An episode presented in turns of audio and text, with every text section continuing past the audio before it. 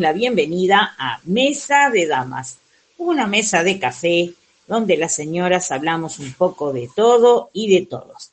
Y ya saludo a mi querida amiga y compañera de conducción, María Alejandra Peso en Guru, que supongo se encuentra en Capital Federal, porque anduvo de festejo de fin de año con sus eh, compañeras de la escuela de danza. A ver, Mari, ¿dónde andas? Hola María Lelia, hola a toda la audiencia de Mesa de Damas. Muy bien, acertaste María Lelia, estoy en Capital. Sí, ayer tuvimos la muestra de fin de año del Instituto Yarife, así que bueno, fue todo muy bien, muy lindo. Un poquito temprano, a las 3 de la tarde, pero bueno, en estas fechas es difícil conseguir eh, lugares y buenos horarios porque todas las escuelas y talleres y demás hacen sus muestras Así que son muy requeridos estos lugares y hay que adaptarse a lo que hay. Pero igual la pasamos muy bien. María Lelia, y bueno, se nos está acabando el año, eh, un año movidito, con hechos trascendentes para nuestro país, como fue lo del G20, lo de los Juegos Olímpicos para la Juventud, y también con, bueno, eh, altibajos económicos, la corrida del dólar, que ahora dentro de todo está en un punto bastante estabilizado. Eh, por supuesto que siempre puede haber cambios. Y ya mirando para el 2019, ya es año electoral, así que se están perfilando las candidaturas y lo que se viene es una nueva polarización aparentemente a Macri le conviene la polarización de los votos porque ya le fue bien en la anterior elección, pero están apareciendo nuevos candidatos que por supuesto no son populares, pero que van a asentar un precedente de algo diferente. Por ejemplo, Expert junto con Milley, que son dos economistas, así que eh, no son para nada eh, son todo lo contrario a lo, a lo popular, ¿no? O sea, son absolutamente liberales y, mano dura, diría. Eh, así que, pero calculo que van a tener una algún caudal de votos este, de la gente que los sigue, aunque sea algo minoritario. Eh, Mari, eh, sí es José Luis Esper, que es economista, muy bueno, por cierto, en lo suyo, yo no lo veo con uñas para político, realmente lo veo como un profesional de la economía. Hace eh, análisis bastante mm, destacado. Mi ley es un loco lindo, es gracioso, es muy inteligente, eh, ahora también tiene beta de actor. Lo que pasa es que cuando las personas son así tan llenas de, que hacen muchas cosas, a veces da a pensar, ¿no? Vos sabés que mm, para mí eh, el candidato político tiene que ser verdaderamente político, no quita que pueda tener, por supuesto, y que es bueno que tenga una profesión, eh, estudios superiores, ¿no? Una, profesión universitaria. Hemos tenido muchos abogados, siempre, quizá porque se presta la, profesión de, abogado para eh, entrar en la política, todo lo que es el procedimiento de elaboración de las leyes, eh, el espíritu de los, del legislador respecto de determinada ley. Entonces, eso ayuda mucho a que los abogados terminen inclinándose por la política. Pero también hay un cansancio, ¿no es cierto?, de la, de la ciudadanía respecto de que siempre hemos tenido abogados. En otros países no está tan metido el tema de los abogados, eh, por ahí, bueno, en Uruguay gobierna un médico, en Chile gobierna un ingeniero industrial o ingeniero comercial, como le dicen allá, que es Sebastián Piñera. En otros países, bueno, en Paraguay es un este, empresario. Eh, en Brasil ha sido electo un militar retirado. Y bueno, Donald Trump es economista también, aunque mucha gente, eh, así viéndolo un poco grosero, así medio tosco, medio prepotente. Eh, Donald Trump es economista graduado en la Wharton School of Economy en, Estados Unidos, al igual que su hija Ivanka. Eh, así que bueno, veremos. Si es cierto lo que vos decís de la polarización, que al gobierno le conviene. Es más, le conviene no solo la polarización, sino que el grupo de masa, lo que se llama el peronismo federal, eh, vaya también por su cuenta, que están haciendo un armado con los gobernadores. La última reunión le fue bastante bien, juntaron varios gobernadores con la idea de trabajar mucho el interior. Todavía por eso en las encuestas no aparecen, porque aparecen divididos, aparece Massa, aparece Urtubey, aparece Pichetto también, eh, digamos, los interesados en querer candidatearse aparecen. Después, cuando se unifiquen y haya de ellos surja un solo candidato y alguien que lo acompañe, ahí quizás se vea más precisión en lo que van a ser las encuestas. Y bueno, y también este, ahí te mandé un, audio. Hay un candidato que es un poco folclórico, con su campera amarilla, la otra vez lo, mencionamos. Lamentablemente tuve contacto con él y luego con una secretaria, que Esther, que no te pude comentar en persona.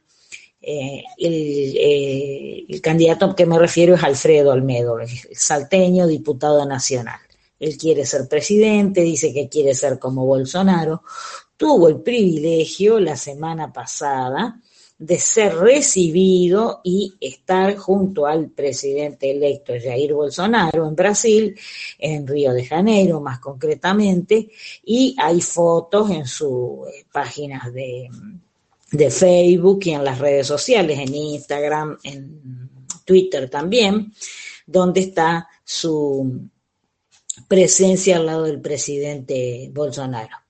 Él dice que le gusta la propuesta de Bolsonaro, que él quiere replicar de alguna manera en Argentina. Dice que le gusta Javier Milei como economista porque dice que es, este, es práctico, es una persona que va a lo, concreto.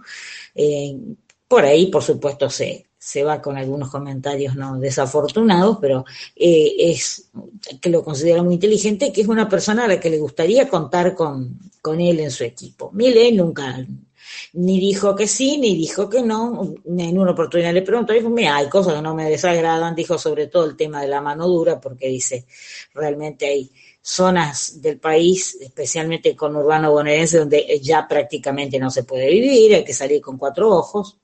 Así que eh, no descartaba la idea de poder sumarse si llegara a convocarlo. Eh, yo te, digo la verdad, por ahora faltan 10 meses, estamos en el mes de diciembre. 10 meses en la Argentina son 10 años, porque aquí pasan tantas cosas, tantas, pero tantas cosas. Fíjate vos que este año eh, había alguien de la provincia de Córdoba que se quería candidatear a presidente. Muchas veces lo intentó y quería ser un candidato y era, era realmente un político de una larga trayectoria, me refiero a José Manuel de la Sota. Y estaba muy embalado, como quien dice, a, a lanzarse a la campaña presidencial. ¿Qué pasó?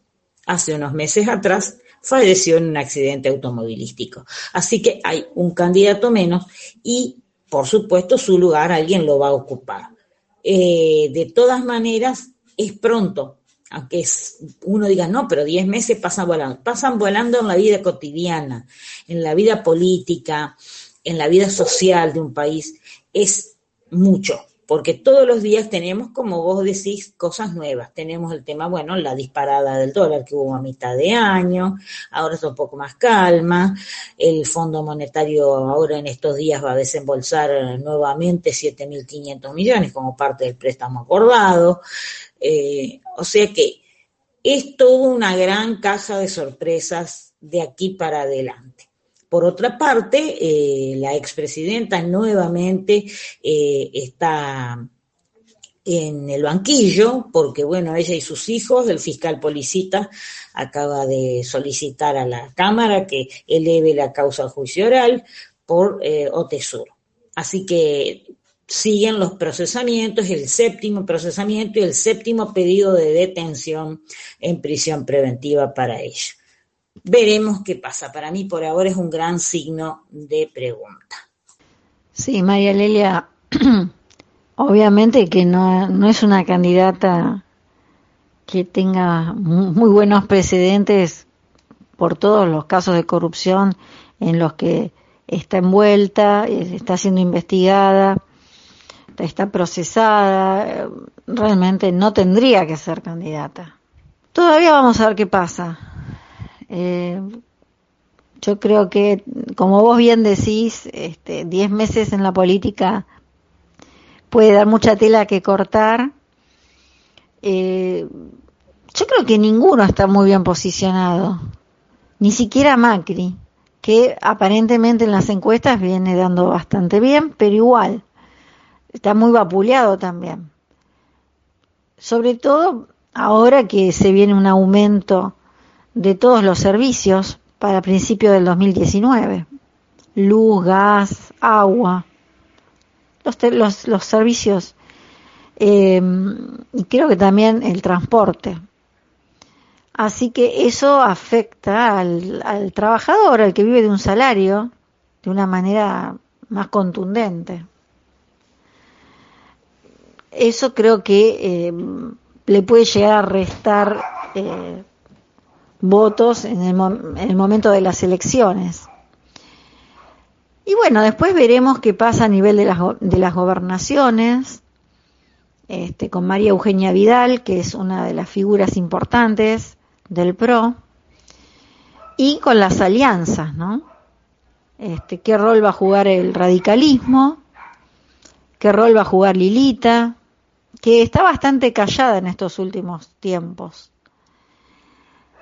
Y, y bueno, eh, también, eh, yendo a otro tema, hay un caso en donde se, se, ha hablado mucho, la causa judicial ha ido por distintos carriles, que es la causa Nisman. De, la causa donde Nisman bueno, eh, ha, fallecido y, y, se está investigando su muerte. Eh, en las últimas horas, eh, su ex mujer se bajó de la querella, ya no es más querellante, presionada por la situación porque recibía amenazas constantes y presiones. Así que ahora quedan como querellantes las hijas. Esto no influye en nada en la investigación, que sigue su curso. Y yo leí el tema de Sandra Arroyo Salgado, que se bajó de la causa.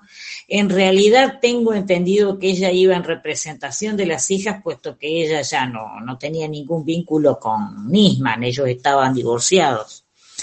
Está la mamá con la hermana también, que la hermana se llama Sandra, este, también en la querella, pero ellas van con un abogado de confianza de la familia Nisman. Así que eh, sí, todo indica que, bueno, las chicas van a seguir adelante. Creo que ya la mayor ya cumplió 18 años, así que ya ahí tiene, está en condiciones de, de, litigar, digamos, por su cuenta, ¿no? porque cuando son menores tienen que tener un representante, generalmente los padres, que son los que tienen la patria potestad. Eh, vos corregime que la abogada sí, es un caso bastante complicado. Por supuesto, no faltó el desubicado que dijo no, se bajó porque finalmente comprobó de que Nisman se suicidó. Vos sabés que a los únicos que, les, que siguen repitiendo la teoría del suicidio son los kirchneristas, y digo los kirchneristas, y no Cristina Fernández, porque le eximo de eso, porque ella en varias oportunidades dijo que ella no descartaba que lo hubiesen asesinado para tirarle un muerto. Después alguien la mandó callar y últimamente del tema no habla, pero ella la palabra suicidio no la volvió a pronunciar más. La primera vez que habló, habló de suicidio y luego dijo no, es probable que lo hayan asesinado para tirarme el muerto a mí. Eh, incluso en esas conversaciones privadas que se filtraron que ella tenía con Parrilli, eh, con su secretario privado ahora, eh, dijo, sí, dijo fulano que me, me, acusó de mandar matar a Nisman. Así que ella misma evidentemente está reconociendo que hubo un asesinato. Se hicieron varias pericias, ninguna concluyó con suicidio, todas dejaron la puerta abierta, muerte dudosa, y una más que dijo es muy altamente probable que haya sido asesinado. La causa sigue adelante. Eh, los fiscales que lo conocían a Nisman dicen no hay dudas de que fue asesinado. Ellos conocen peritos además. Y bueno, las fotos que se filtraron también indican que hubo un ajusticiamiento. Lo que no se sabe es el autor. Lago Marcino, el que era secretario de Nisman, está con una tobillera electrónica porque se lo considera que es un partícipe necesario, aunque no necesariamente el autor material del hecho. Eh, no puede salir del país y no hay más detenidos al respecto. Eso es lo lamentable. No hay eh, personas vinculadas directamente a la autoría material del hecho. Así que habrá que ver qué pasa. Yo tengo la idea, sinceramente, de que no se va a saber. Es mi eh, modesto entender al respecto de la causa y de la desafortunada muerte del fiscal Alberto Nisman. Cuando están metidos los servicios de inteligencia, generalmente queda todo en agua de borrajas. Y yo creo que acá eh, ha, habido una operación de inteligencia que determinó la muerte de Nisman. Si bien este, debe haber habido alguna orden a partir de los altos mandos políticos del momento. Realmente me da mucha lástima. Hace poquito se cumplió, va, cumpliría 55 años Alberto Nisman y en las redes se le hizo un pequeño homenaje. Bueno, eh, me quedó grabado muy, muy, muy, muy así, muy patente, como diría la chona, el último reportaje que él le dio al doctor Nelson Castro en, TN, donde él dijo que tenía todas las carpetas para presentar en el Congreso. Eso, esto fue un día jueves. Eh, y lo mataron entre la noche del sábado y la madrugada del domingo. Para mí lo mataron, yo estoy convencida que lo mataron. Eh, y sí, lo que vos decís, el servicio de inteligencia, además hay varias cosas. Por ejemplo, el muchacho este periodista que se fue a vivir a Israel, Damián Pacher, que fue el último que le hizo un reportaje y que además venían tras él, por eso él cruza hasta el Uruguay y ahí logra tomar un vuelo a Israel eh, donde está residiendo. Dejó a su mamá y a su abuela acá en la Argentina, yo creo que después se la llevó. El muchacho dijo que fue desesperante, que tuvo que pagar una fortuna por un pasaje de urgencia para poder irse desde Montevideo hasta eh, Tel Aviv. Y después está el caso de los iraníes que se los vio que andaban en la zona de también de Buquebus, ahí en el puerto de Buenos Aires, eh, buscando y abordando una nave hacia el Uruguay. Eh, Lisa Carrió es de la idea de que ahí hubo una combinación de una conexión local, o sea, el servicio de inteligencia argentinos, y que había servicios iraníes, que fue como que le cobraron el hecho de que eh, descubriera o sacara a la luz el convenio que iba a hacer o que había hecho el gobierno argentino con eh, la República de Irán. República con la que las relaciones están prácticamente rotas, porque quedó nada más que una oficina de negocios en la que era la Embajada de Irán. El que era embajador eh, iraní en Argentina está con orden de captura internacional. Y hace poco en la de la investigación surgió también de que existió realmente un pedido de los funcionarios iraníes de aquel momento hacia la expresidenta Cristina Kirchner para que se levantaran las llamadas circulares rojas, que eran los pedidos de captura de esos funcionarios de la Embajada de Irán, porque son los también partícipes necesarios del atentado a la AMIA, de la voladura de la AMIA.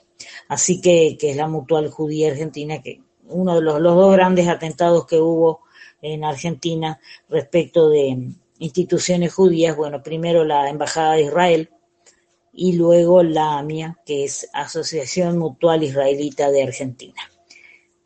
Pienso que descubrió cosas muy pesadas, pienso también que hay gente que tiene material documental al respecto. Él, eh, Nisman sabía el peligro que corría y sabía que la información que tenía era muy valiosa y tengo la certeza de que alguien lo tiene. Ahora, si lo va a sacar a la luz, si tiene sentido realmente que lo saque a la luz, porque bueno, sí, descubrió tal o cual cosa, lo que uno pueda imaginarse respecto de un acuerdo que había eh, o pudo haber entre el gobierno kirchnerista y eh, la República de Irán, y se descubre eso, pero no se descubre quién fue el autor material, ni por qué, ni cuál es el, digamos, causal, y qué contenía eso que iba a informar Nisman en el Congreso y que, que lo podía llevar eh, a que lo mataran. Para mí, por eso digo, no se va a descubrir el autor material. Veremos si entre las eh, personas de contactos de confianza que él tenía, que dejó eh, seguramente algún tipo de backup o de copia de sus cosas, hay alguien que luego saque a la luz lo que él estaba investigando. Sí, generalmente cuando se hace este tipo de investigaciones se busca tener un reaseguro compartiendo la, información con alguien más que, en caso de que desaparezca, digamos, la, documentación principal, que bueno, que tenga este, una copia autenticada de, de, de todos los elementos de prueba en, en casos tan, tan graves como este. Pero si no salió a la luz hasta ahora, pienso que va a ser bastante difícil. Yendo a otro tema, en este año también hemos sido testigos de cómo eh, en los medios de comunicación tomaron eh, poder sobre muchos comunicadores eh, todo este tema de la política de género, em, el tema del aborto, el cambio de paradigma y todo lleva a un, a un sentido de querer, em, querer cambiar el orden estatuido e imprimir uno nuevo, que afecta no solo al, poder legislativo y al ordenamiento jurídico, sino también a la sociedad en su conjunto. Eh, y en estos días, con lo que pasó con el actor eh, Juan D'Artés, se vio claramente cómo eh, defendiendo eh, este tema del género, de la política de género y demás, de la ideología de género y demás, se ha vulnerado un principio y una garantía constitucional como es la presunción de inocencia. Se ha vulnerado eh, de una manera atroz. Y esto no solo está en nuestra Constitución Nacional, sino que está en la Declaración de Derechos Humanos, en muchos eh, pactos internacionales, es importantísimo. Entonces se quiere derribar este, esta garantía constitucional, que creo que es la más importante, y se quiere establecer un, como si la justicia fuera un acto de fe, porque porque una persona es mujer y se presenta como víctima, hay que creerle. Yo creo que es un error muy grande. Sí estoy de acuerdo con que existen delitos sexuales, con que existe el, acoso, el abuso en la sociedad, es un mal de, siempre y que ahora se hace más visible. Hay que combatirlo, pero sin afectar principios básicos de la organización judicial y de la organización de la República el principio de presunción de inocencia está en nuestra Carta Magna. Y, no está porque sí. Está en, las, en todas las cartas magnas de los estados de derechos del mundo. Entonces, eh, estos grupos de Me Too, yo también significa, van en contra de este principio y pretenden que el imputado, es decir, la, persona señalada, acusada por otra de haber cometido en este caso este tipo de delitos sexuales, es el que tiene que probar su inocencia. Y es al revés, es, es el que acusa el que tiene que probar la culpabilidad. Bueno, esto me parece muy grave. Y me parece muy grave que los medios de comunicación se hagan eco de, esta ideología de género y realmente no respeten un principio básico de nuestra organización social y jurídica como es la presunción de inocencia. Creo que esto hasta puede dar lugar a, que haya eh, una reacción a nivel judicial para todos esos comunicadores que han llamado eh, a, un, a un simple imputado, que ni siquiera es imputado en nuestra justicia, sino eh, en el extranjero, que lo hayan llamado victimario. Así de hecho lo haya sido, hay que respetar los tiempos de la justicia en todo caso presunto, o, en todo caso hay que hablar con los términos justos, imputado, pero nunca hablar de victimario.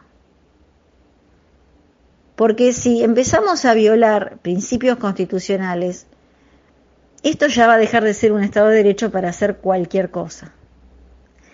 Y lo mismo que estamos hablando en este tema de, de la ideología de género, también lo estamos hablando con respecto al tema del aborto. Todos estamos de acuerdo que hay que evitar los embarazos no deseados, los embarazos adolescentes, pero no es la manera el aborto. Hay que apuntar a la educación sexual para evitar que se produzca el embarazo no deseado.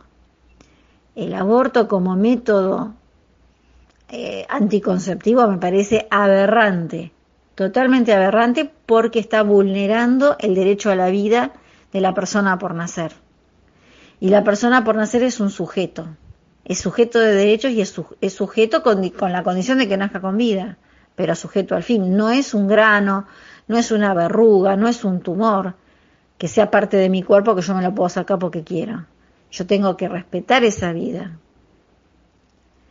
Entonces, eh, todo este, este grupo de, las actrices, eh, del colectivo de actrices, que yo le llamo el bondi de actrices, me parece que está muy politizado, que traen ideas foráneas y que esas ideas foráneas atentan contra la estructura básica de nuestra sociedad. En todo el mundo, más de 100 millones de niños sufren desnutrición. Cada año se desperdician casi 1.300 millones de toneladas de comida Día a día, la red global de bancos de alimentos da pelea al flagelo del hambre alrededor del planeta, vinculando empresas y productores con aquellas personas que necesitan alimentarse.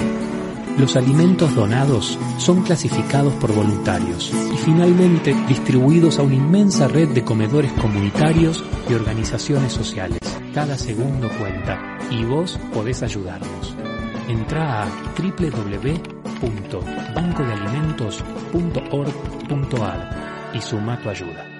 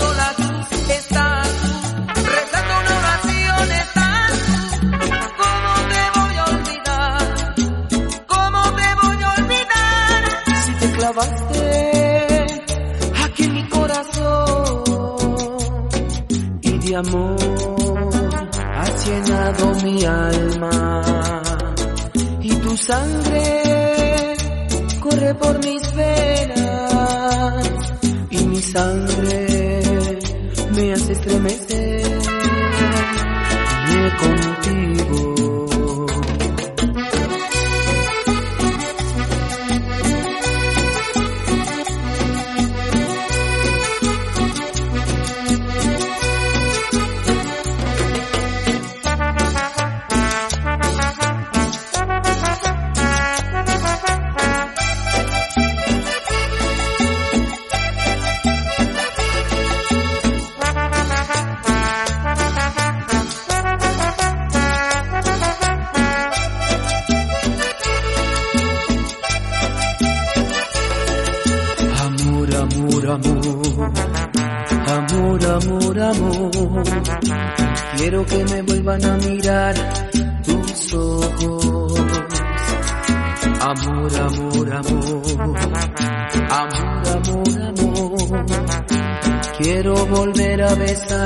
Tus labios rojos. ¿Cómo no acordarme de ti? ¿De qué manera olvidarte? Si todo me recuerda a ti, en todas partes estás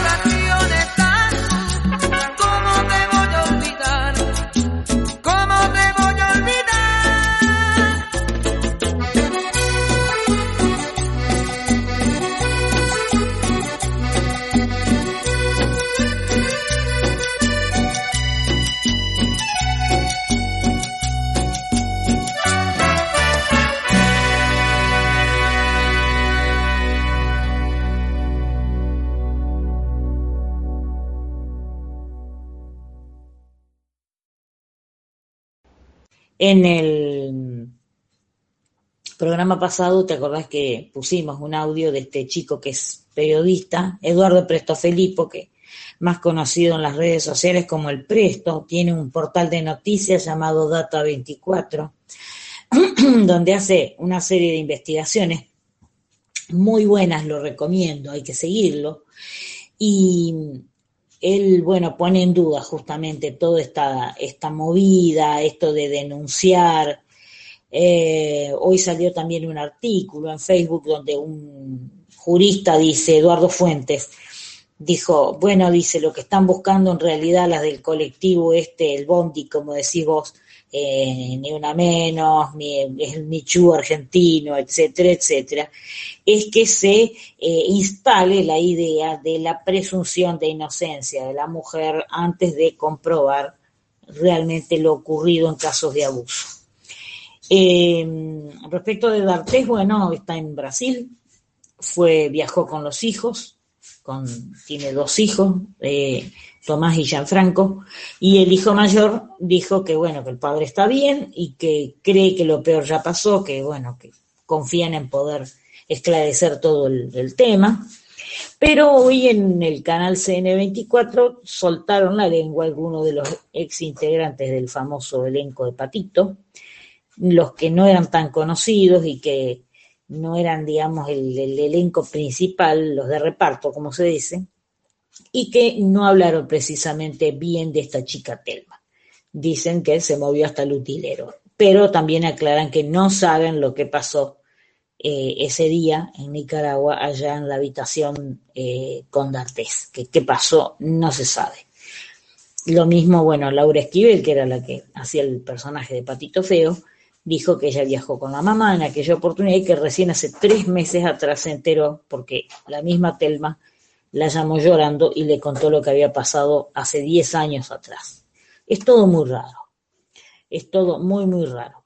Eh, por su parte, el famoso Bondi de, de actrices eh, sufrió una deserción, la actriz Cristina Tejedor dijo que no había, que no, no se buscaba justicia pareja para todas, puesto que había habido otros casos que no, no eran de, de abuso ni nada, pero sí de malos tratos, como el caso de Valeria Bertuccelli, que no fueron eh, ayudadas ni apoyadas por ellas.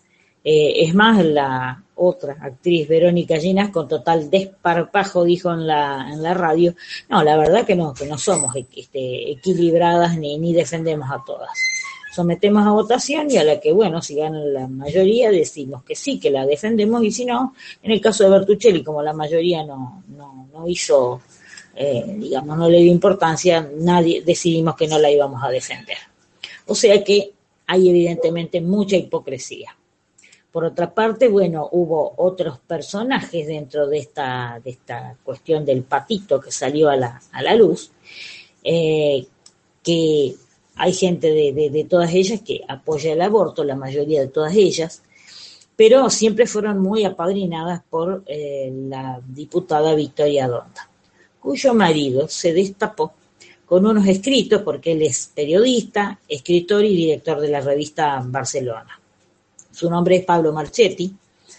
Eh, de un primer matrimonio tiene dos hijos que tienen varón de 18 y ahora una nena, y una nena que ahora tiene 16 años, que se llama Lina. Y eh, tras su casamiento con Victoria Donda hace cinco años atrás, dicho sea de paso, digo, el, el, casamiento se realizó en Rosario porque había una jueza montonera, amiga de la madre de Victoria Donda, que ella quería que la casara una jueza montonera. Así que se hizo, la ceremonia civil se hizo en la ciudad de Rosario. Y luego, bueno, fiesta todo trapo en el campo, porque estos son muy este, zurdos para algunas cosas, pero para otras les gusta tirar la casa por la ventana. Eh, pero volviendo al marido de la Donda, lo que ocurrió es que había varios escritos donde hablaba de las pulsiones sexuales que él sentía respecto de su hija Lina cuando tenía tres o cuatro años. Entonces, eh, y él no solo eso, sino que hay reportajes, viste que nadie resiste un archivo, donde él declara que sí, que efectivamente, que eran pulsiones, pero que él las contenía y él nunca hizo nada. Eh, por supuesto se ganó la etiqueta de depravado, le dijeron de todo, lo insultaron porque ningún padre que se precie va a tener, digamos, sensaciones sexuales respecto de una hija. Y por otro lado, bueno, los chicos eso creo que viven con la mamá, no, no, no están con él, pero eh, bueno, eh, se quedó callada desde ese entonces, hizo mutis por el foro, no sé si hubo una pelea conyugal, eso no se sabe. La cuestión es que eh, también ahí van descubriéndose cosas respecto del, del, famoso Bondi de actrices argentinas y sus padrinos y aliados. Quiero hacer una aclaración. Cuando hablamos de presunción de inocencia, nos estamos refiriendo a la inocencia del imputado. Cuando va una mujer a, hacer la denuncia, lo que pretenden ellas es que se las considere víctimas eh, desde el momento que hacen la denuncia eh, sin, eh, digamos, sin tener en cuenta las pruebas aportadas, por el solo hecho de ir y denunciar. Lo cual me parece algo que no corresponde a los cánones tradicionales del derecho. O sea, vos podés alegar, pero tenés que probar. Si vos vas a acusar a una persona de un delito, tenés que probar ese delito. Si no, es lo que rige la presunción de, de, inocencia del imputado hasta del procesado hasta que una sentencia judicial en firme lo declare culpable.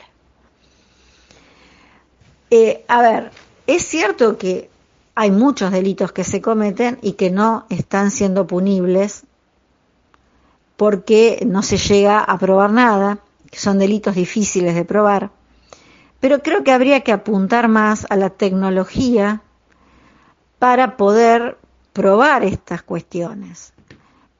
Me parece que establecer una presunción de que porque soy mujer y voy y denuncio un hecho, me tienen que creer y ya hay que tratar al imputado de victimario me parece muy, muy peligroso porque realmente cualquiera va a poder decir cualquier cosa de cualquiera y, y ponerlo realmente en un problema muy grande, porque ya se empieza a manejar todo el mecanismo jurídico este, y el escrache social, que es, es algo terrible del cual no se vuelve atrás, porque así a D'Arte se lo declara inocente de todas las acusaciones a nivel judicial, el escrache social no tiene vuelta atrás. Ya el tipo, por más que quiera trabajar de actor, en Argentina no va a poder.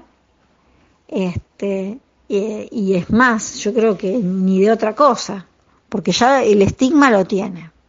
Así que el daño que se le hace a una persona por el solo hecho de, la denuncia es muy grande y sobre todo cuando hay estos escraches. Yo estoy muy en contra de los escraches, sobre todo cuando no hay una sentencia firme.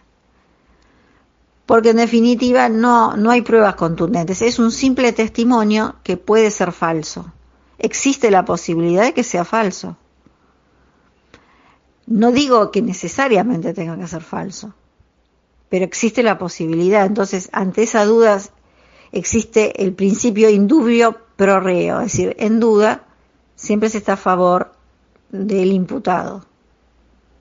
Se habla de la presunción de inocencia, en este caso, digamos que están pretendiendo invertir la carga de la prueba. O sea, que acusan y el otro tiene que probar su inocencia, cosa que eh, ahí justamente en la nota que salió del hijo de D'Artes, digo, no, mi papá va a probar su inocencia. No tiene que probar su inocencia, le tienen que probar el delito a él, que es distinto.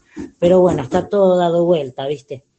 Eh, así que bueno, y yo te invito a que juntas escuchemos al periodista peruano, es, es este, de eh, una radio de Perú, Radio Moderna, pero además también es columnista de IWTN, que es la emisora católica mundial, Alejandro Bermúdez, donde explica claramente, y lo explica incluso para los que no son creyentes, la que es llamada ideología de género y cuáles son los errores y tropiezos con que se encuentra.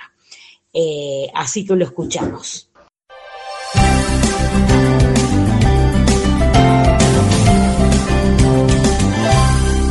Como saben ustedes, los partidarios de la ideología de género, que dicen pues que, cada uno elige libremente a qué género pertenece más allá de, del sexo, señalan que la sexualidad, eh, es decir, el hecho de que cada uno tenga sus órganos específicos y que correspondan en consecuencia a lo masculino o lo femenino, sean varones o sean mujeres, obviamente eh, es una cuestión que es impuesta socialmente y que nosotros tenemos una propensión a forzar, los papás y las mamás tienen un sesgo ideológico de ir educando a los eh, varoncitos como varoncitos, ¿no? Los vestimos con pantaloncitos, con, les hacemos jugar con determinados juguetes, a las niñas las vestimos de rosado, le ponemos la, lacitos en el cabello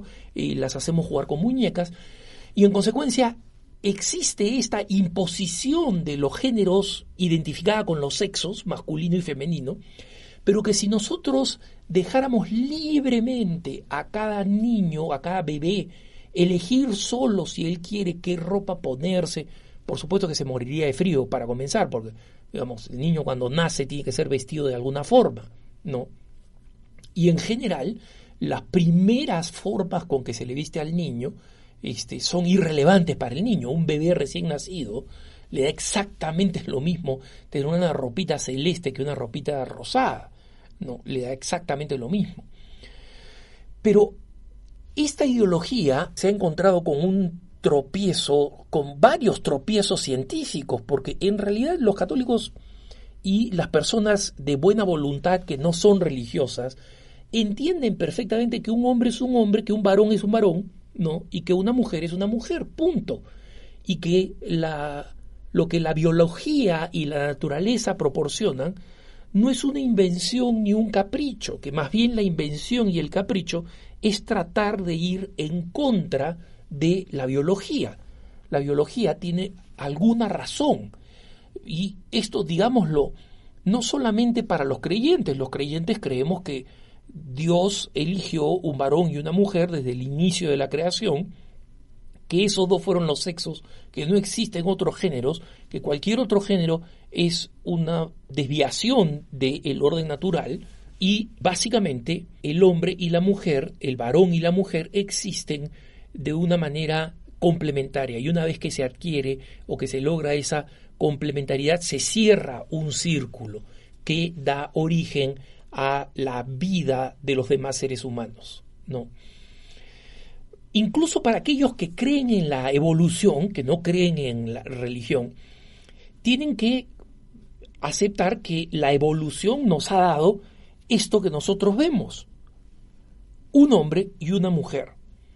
Que estos seres, eh, digamos, este, unicelulares que de alguna manera salieron de una sopa primordial, ¿no? Y que fueron luego evolucionando hasta convertirse en seres eh, complejos acuáticos, luego en batracios que fueron conquistando la tierra, luego en distintos tipos de animales hasta convertirse en los, en los homínidos y que los homínidos eh, eh, fueron eh, caminando cada vez de forma más erecta y fueron ampliando su capacidad cerebral. Todo el mito, digamos, este, evolucionista, el que cree en él tiene que reconocer que de alguna manera esta evolución nos ha llevado a que tengamos dos sexos de una misma especie, en todos lados.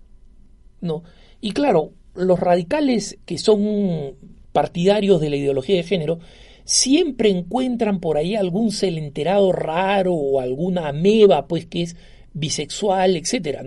Pero cuando nosotros hablamos de los mamíferos, nosotros descubrimos que biológicamente solamente existen masculinos y femeninos. Y que cualquier cosa distinta es una anomalía y es visto y tratado como una anomalía. Entonces, la ciencia siempre ha estado del lado de la visión natural de que los seres humanos son varón y mujer. Pero lo interesante es que una psicóloga especialista en niños llamada Anne Campbell, y ustedes pueden buscarla en internet, Anne es con doble N y la letra E al final, Anne Campbell, como la, la sopa Campbell, o sea, con P, B, E, L, L, Campbell, hizo un estudio muy, muy amplio con niños de nueve meses de edad, con bebitos de nueve meses de edad, ¿no? Y es interesante porque, ¿por qué escogió ella niñitos de nueve meses de edad, bebitos de nueve meses? Porque los niñitos de, los bebitos de nueve meses ya tienen movilidad, ¿no? Es decir, gatean, por ejemplo, se desplazan, se ven atraídos por objetos, son más reactivos, pero a los nueve meses todavía no tienen conciencia de ser varón o mujer, no tienen una conciencia de su sexo. No, no, no, dicen yo soy varón, y no dicen yo soy mujer, todavía no se reconocen en el reflejo de las cosas, es decir, a los nueve meses cuando miran un espejo y se ven a sí mismos, no, no, no tienen todavía la idea desarrollada, ese soy yo o esa soy yo. No, todavía no les es posible. Ese es pasando el año cuando sucede eso en el cerebro de los bebitos, de los niños. Y este, descubrió que, curiosamente, los varoncitos de nueve meses, cuando eran dejados en un, en un lugar de juegos con distintos tipos de juegos, marcadamente y en una notable mayoría, se sentían inmediatamente atraídos a juegos de varoncitos, como pelotas, trenes, camioncitos, coches, cosas para armar.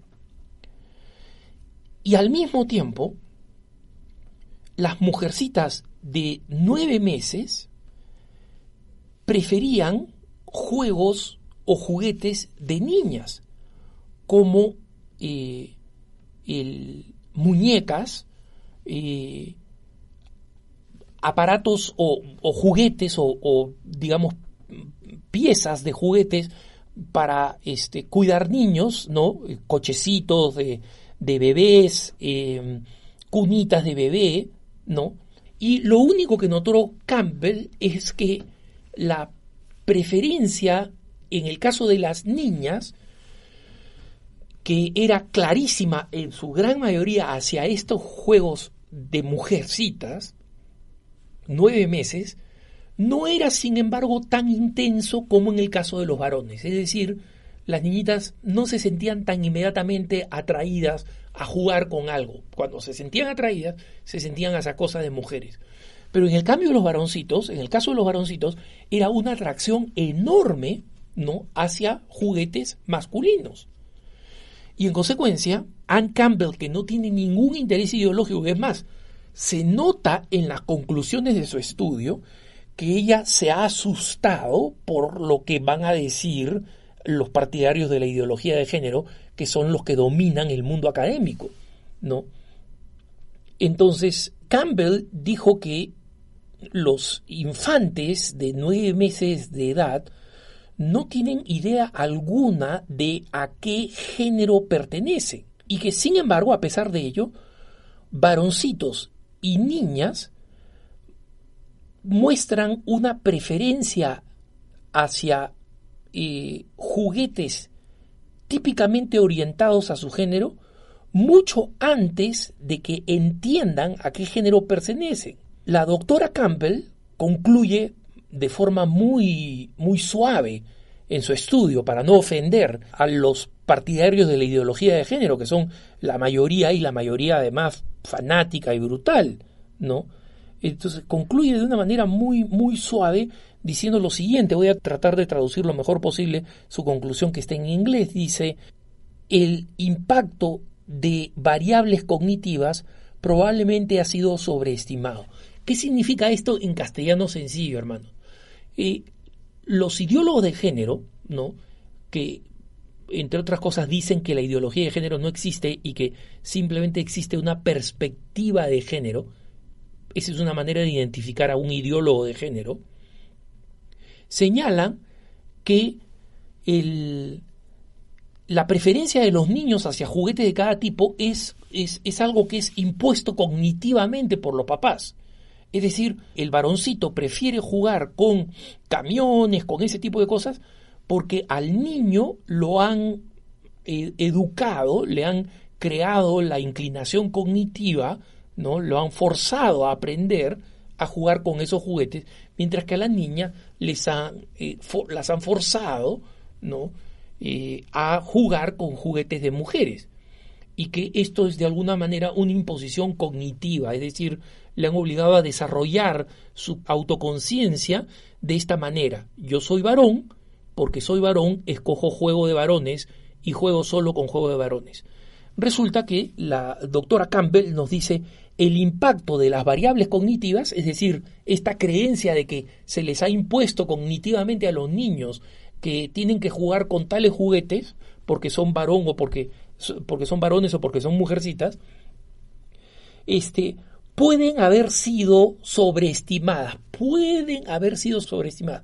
En realidad su estudio concluye claramente que los varones nacen varones y que las mujercitas nacen mujercitas, que las mujeres nacen mujeres. Y tienen opciones y gustos que son naturales a su propia psicología. Y que hay una conexión profunda, a diferencia de lo que dice la ideología de género, entre la parte orgánica y biológica y la parte psicológica, y que ésta antecede cualquier tipo de presión en términos de el color que se les coge para vestirlos, la ropa que se coge para vestirlos o los juguetes que se les dan. Y una vez más, es un caso donde la ciencia vuelve a demostrar que la ideología de género es nada menos que y nada más que eso, una ideología sin sustento científico alguno. Que tengas un buen día.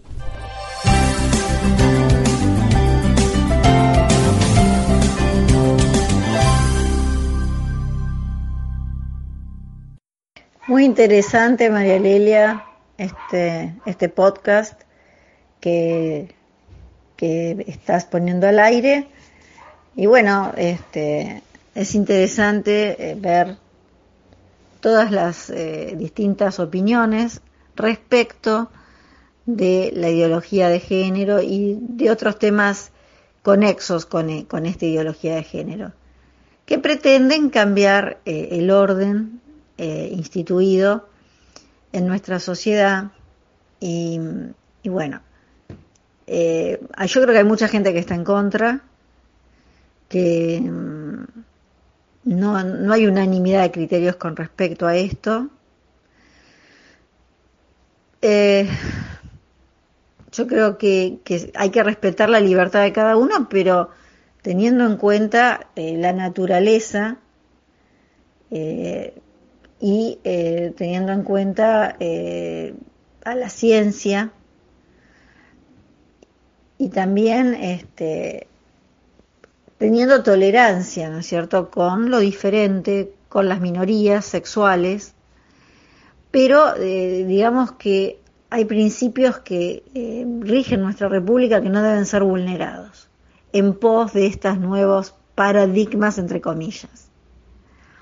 Bueno, María Lelia, ya se nos pasó el tiempo y tenemos que ir terminando. Eh, ya se vienen la, la Nochebuena y la Navidad, así que desde acá te deseo a vos que pases un- una hermosa Nochebuena junto a tu marido y tus hijas y algún familiar que quizás comparta con ustedes la mesa. Y a toda la audiencia que sea un momento de, eh, de paz interior. Algunos podrán estar con los familiares, quizás otros estén solos, pero los que estén solos que realmente se encuentren consigo mismos eh, y con esa paz interior que te da un relax, un bienestar y una felicidad. Y eh, lo, para los que son religiosos y católicos, bueno, recordar el nacimiento de Jesús, que Jesús es un símbolo de, amor por sobre todas las cosas, de esperanza y de fe. Será hasta el, el próximo programa, la próxima semana, ya terminando el año. Un beso grande, María Lelia, y un saludo cordial a toda la audiencia. Ya lo dijiste todo, me sacaste las palabras, está bien, me parece bárbara tu reflexión, coincido completamente. Y bueno, si Dios quiere, eh, vamos a encontrarnos la, próxima semana, ya va a ser el último programa del año, después veremos de tomarnos el receso del mes de enero, que casi todos los años hacemos, y vamos a iniciar después, sí, Dios mediante, en febrero con, con toda, porque bueno, ya viene el año electoral, se abren las sesiones legislativas, ah, va a haber seguramente mucho tema, mucha tela para cortar, pero bueno, estos días que son de fiestas, que la gente pido que lo disfruten en familia, con amigos, con gente bien querida y que sea de amor y de paz y a proyectar cosas lindas para el año próximo. Así que feliz Navidad para vos, para Pierre, para tu hermano, el resto de la familia. Y pasen lindo, disfruten, que haya mucha luz, color y regalitos también, porque viene bien. Y nos encontramos la próxima semana a la audiencia. Muchísimas gracias por habernos acompañado. Felicidades.